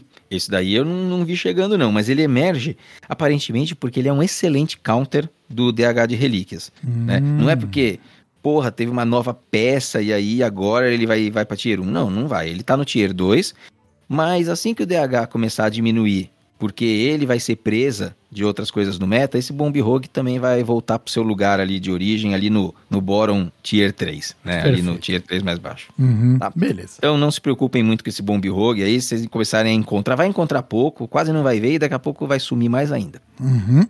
Tiff Rogue, Tier 3, aonde tem que estar mesmo, mano. Esse deckzinho é zica, mano. É coisas aleatórias. Tess Greymane, Bingo. Porra, mano, esse daí, não é, esse daí não é o estilo de jogo que o Ladino tinha que fazer na minha concepção, tá? Eles tinham que, mano, tira essas coisas do, tira essas coisas da classe. E Ai. deck tem que ser tier 3 mesmo pra ter pouca participação. É, quer jogar com o Tiff Rock? Exatamente. Falou tudo. Vai jogar bingo, maluco. Não, mas em português, a carta que chama Jackpot, que gera duas de custo 5 aleatórios, ela chama bingo. Ah, é? Ai, é. caraca. Nossa, eu não sabia. ai, ai, nossa senhora, que beleza. Então, então é bingo mesmo, cara. É, é bingo é valendaço. Putz, a vida. Então, cara. assim, o Ladino ele tá bem posicionado, porque o arquétipo mais interessante é o arquétipo viável, uhum. né? O outro é um counter de alguma coisa, e o, e o Tiff tá lá embaixo. Então tá tudo certo. Eu acho que tá redondo pro Ladino e pros jogadores de Ladino. Beleza. E aí, temos o Dumpster aí, né? O, a lixeirona, né? A lixeirona. É... O Machado fica triste, né? Quando a gente fala assim. Uhum. Mas Guerreiro, ele ele, assim, ó, ele tá. Ele, sabe aquele meme do, do, do Pepe, que ele tá dentro de uma lixeirinha olhando para fora? Esse é o guerreiro. Uhum, né? Uhum. Ele tá olhando para fora porque ele tá em cima do paladino. Tá? o paladino esquece, tá? Não tenho o que falar. O guerreiro, depois desse, desse patch, ele deu uma, uma melhoradinha. Teve um uptick ali em, em dois arquétipos, tá? Uhum. Um deles é o Enrage Warrior, que na ausência da estrela, que silenciava tudo, era um terror, melhorou um pouco, tá? Mas até o pessoal do Vicious diz que parece que não é nem questão de você mudar o meta, tá faltando peça pro deck. Uhum. Falta peça pro deck. Então, quem sabe no mini set não chega, igual lá no passado, que teve uma espécie de mini set, que foi a última aventura que nós tivemos, né, que acho que foi Despertar de Galacron, se eu não me engano, que apareceu a, a Risky Skipper, que foi a Capitã Temerária, um piratinha que mudou a vida do guerreiro naquela época, né? Mas mudou mesmo. E justamente fez um deck que desses que dava dano nos próprios lacaios melhorar muito. Né? Uhum. Né? Puta card essencial. Quem sabe não vem um desses aí no mini set e o Enrage Warrior aparece, né? Hoje já dá para perder umas partidas desse deck, já dá para encontrar de vez em quando e dá para morrer. Né? Não é mais tão meme assim, uhum. mas ainda tá lá embaixo, né? Então ainda temos que esperar um pouquinho. E o que surgiu e que não esperava, mas o pessoal, eu não vi na ladder ainda, não consegui encontrar. Eu mal encontro guerreiro, pra ser sincero, tá? É, eu Quando eu encontro é um pouquinho também. desse enrage aí. É. É. Mas é o Galvangar Warrior, né? O guerreiro com o Galvangar, uhum. que é o Charge Warrior. Segundo o pessoal do Vicious, ele tá com presença e tá com uma win rate razoável. Quando a gente olha aqui, ele tá com 49%. Né? Tem uma presença muito pequena, mas 49% é razoável. Então ele é aquele deck que você sobe a armadura, ganha mais 3, mais 3 em investida pro, pro Galvangar, e aí procura copiar ele com o manipulador, né, com o sem rosto, e aí tem a, a mestre do campo de batalha para dar as investidas, e aí esse deck ele tá rodando também o Gromash, né, o Gromash para ser um, um finalizador alternativo, no caso de você não, não sei lá, perder o seu Galvangar para um Teotar, por exemplo, ainda dá para ganhar o jogo de outras formas. Olha lá. Eu pedi aí um, um umas opiniões pro, pro Machado, ele passou mais ou menos essas coisas, né? Ele é um pouco mais otimista, como sempre, porque é a classe preferida dele. Mas assim, de tudo que se coloca, parece que o Galvangar é a melhor opção hoje. Mas assim, se você está preocupado com o seu MMR, se você ama ele, se gosta mais de vencer que perder, é melhor sair da classe. Não é bom jogar de guerreiro. Se você for um expert em guerreiro, acho que você se arrisca ali que dá para brigar por uma win rate razoável. E é isso. E Paladino esquece. Paladino tá ali na, no, no dumpster do dumpster, não tem nem muito o que falar. Ele tá na posição fetal dentro da lixeira, né, sendo pisoteado pelo Warrior. Embaixo, embaixo do, do Guerros. Que beleza. Eita, nós, eita. É, coitado aí do Uther, tadinho, tá aí sofrendo muito. Se você revertesse o nerf na Cariel, ia continuar a mesma porcaria. É, mas não muda nada, muda nada, nada. É nem, nem o Mr. Smite não ia mudar nada também. Então é. E acho que finalizamos. Deve ter sido um episódio longo, né, Vitor? Mas finalizamos. Estamos aí, cara, batendo uma hora e vinte de episódio, né? Gravado aqui, 27 ainda no, no pré-produzido, né? A gente ainda vai dar aquela filtradinha brava aí para as coisas ficar melhor. Mas eu acho que a gente já pode começar a fazer os fechamentos aqui, porque a missão está cumprida. Exatamente cumprida. Não temos considerações finais, até porque já estaríamos estendendo muito, né? O episódio que fazemos na, tradicionalmente. Cobrimos um monte de coisa, falamos de meta, falamos tópicos muito interessantes, abordando os cards neutros ali, né? Uhum. Eu, foi uma parte preferida, assim, tanto de fazer a pauta, de fazer a pesquisa, quanto de falar aqui. E, porra, Vitor, eu acho que a missão tá cumprida de fato, cara. Maravilha! Então vamos lá. Então fica aqui uh, o nosso agradecimento a você que ficou com a gente até agora. Eu gostaria de passar uma recomendação para você, querido ouvinte que está com a gente aqui até agora. A gente falou do Vicious Syndicate constantemente. Eles lançaram agora há pouco, faz três dias atrás, o episódio 101. Eles acabaram de abrir, a, a, cara, a, a primeira portinha após a centena de episódios. Cara, é, É um baita marco, né? é um baita marco, é eles, e eu acho que eles estavam inspirados, porque a dinâmica do episódio tá legal, as discussões que eles tiveram tava legal. Eu acho que você sente na energia deles, até o Zeco, cara, parecia tá. Pô, o Zeco, ele deu risada no episódio. Ele deu risada no episódio. então, é, é claro, se você é em inglês, então se você tem facilidade de entender inglês ou tá estudando e tá querendo melhorar o seu listening, né? Que é o seu Olha aí. ouvir, é, ouvir o, o inglês. Como é que é o listening? É o listening. Então fica aí a recomendação para você dar uma conferida, chama Data Reaper Podcast. É o podcast do Vicious Syndicate. É, é- tá realmente muito legal. Eu ouvi ele uma vez para me preparar para o episódio de hoje também, né? E vou ouvir de novo, cara. O episódio terminou e eu falei, caramba, eu gostei, eu quero ouvir de novo. Eu tô com essa vontade também, eu acho que eu vou fazer o mesmo no final de semana Muito bem, então fica aqui a nossa recomendação. ah, se você ah, entende inglês, vai dar bem. Você vai, vai gostar bastante e vai complementar bastante o que a gente cobriu aqui hoje, com certeza.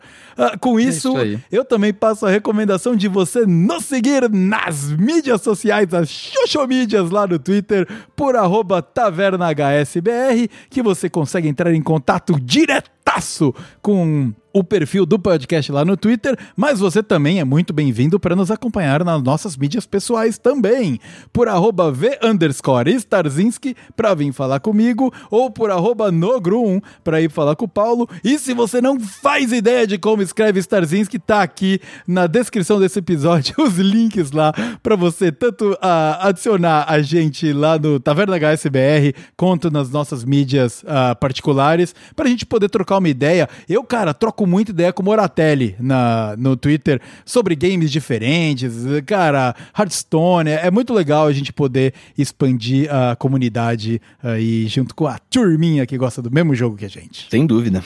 Muito bem, e com isso fica aqui. ah, eu fecho a minha participação. Ah, agradeço, Paulo, aí a, a essa pauta muito, muito maneira que você trouxe hoje. Realmente gostei bastante ah, do papo aí, principalmente sobre as classes neutras. Agradeço a você, ouvinte, que está com a gente até agora. E a gente se vê aí no episódio de número 30. 30. Não são 101, mas já são 30, já são, já é alguma coisa, Tá na chegando verdade. lá, já chegamos naquele Hearthstone pré-Renatão, trintão aí. Exatamente, Hearthstone pré-Renatão, maravilha. Então, Paulo, agora eu passo para você fazer o fechamento do episódio de número 29 do Taverna HS. Beleza, Vitor. Beleza. Então, muito obrigado aí pela tua participação novamente, né? Parceirão aí no projeto. Então, chegando no nosso episódio 30, a gente tem que começar a pensar umas comemorações de episódios redondos aí, né? Não dá pra fazer 30, 40, 50, 60, mas, pô, uns 50 a gente tem que pensar em alguma coisa legal, né? Ah, com certeza. É isso aí. Então, muito obrigado a você, né? Vamos tocando em frente, em frente o nosso projetinho. É, muito obrigado a você, nosso ouvinte, que ficou aí no episódio um pouquinho mais longo que o normal, né? Mas em geral vocês gostam, né? A gente sabe, só dá um pouquinho mais de trabalho pra gente, mas eu sei que vocês gostam. Vocês sempre pedem um pouquinho maior, né? Eu vou te falar, viu, Paulo? A gente já tá há quatro episódios fazendo o episódio mais longo do que o normal. Você sabe que vira novo normal, isso é um perigo, viu, cara? mas a gente tá- também tá ficando um pouco mais ágil, né? A gente tá conseguindo economizar Com e ganhar certeza. tempo em alguns pedacinhos ali, de repente não consegue ir encaixando mais minutos aí pros nossos queridos ouvintes, não é mesmo? Com o maior prazer. Mas de qualquer forma, muito obrigado à presença de todos que nos escutaram até aqui, que deram a força aí em mais um episódio. né? E as cobranças por mais tempo de episódio a gente recebe numa boa, porque é um sinal que tá tudo dando certo, né? Então, nós vamos permanecer por aqui, podendo fazer conteúdos especiais para você, nós estaremos sempre fazendo. Eu acho que por enquanto é isso. Nós cobrimos aqui tópicos muito interessantes. Né? Cobrimos meta, cobrimos cards neutros aí, que dessa vez estão muito, muito especiais. E acho que encerramos por essa semana. É, Eu espero que vocês fiquem todos muito bem. Eu espero que vocês aproveitem esse meta que está se desenhando de uma forma mais interessante do que a gente via antes. E independente se vocês são é, a turma da classe A, da classe B, da classe C, ou se vocês curtem aquela neutralidade ali na forma de um Brandenatrius, não tem problema, tá tudo em casa, aqui tem espaço para todo mundo. Eu espero que vocês tenham gostado do episódio, espero que fiquem bem até nosso próximo encontro. Fiquem em paz, fiquem com muita saúde e a gente se encontra na ranqueada. Gas contra Illidan. Isso acaba agora! Eu defendo as bênçãos da natureza.